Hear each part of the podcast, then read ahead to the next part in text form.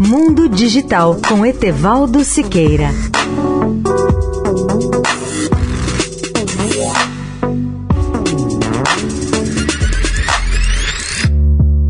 Olá, amigos da Eldorado. Quando um menino de 14 anos corria o risco de se afogar na costa espanhola de Valência no mês passado, a ajuda veio de uma forma incomum, um drone.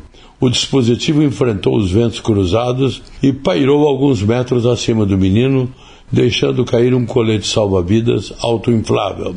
Após a criança vestir o colete, um profissional especializado em salvar vidas chegou em uma embarcação pessoal e trouxe o garoto de volta à costa.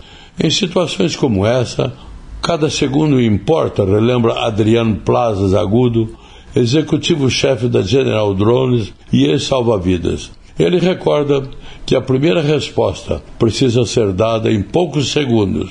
É muito importante reduzir o tempo. Poucos segundos depois de detectar o problema, os salva-vidas usaram walkie-talkies para notificar os pilotos de drones treinados para voar até a criança. Usados para salvar vidas, os drones fornecem o maior benefício quando o tempo é crucial. Como no exemplo espanhol, há muitos outros exemplos de drones especiais que salvam pessoas de afogamento pelo mundo afora. Essa tecnologia ganhou força na Espanha, onde tem sido utilizada em dezenas de praias. Em outros países, inclusive nos Estados Unidos, os salva-vidas também estão usando drones como um par extra de olhos. Leia o artigo na íntegra no portal Mundo Digital, tudo junto.net.br. Etevaldo Siqueira, especial para a Rádio Eldorado.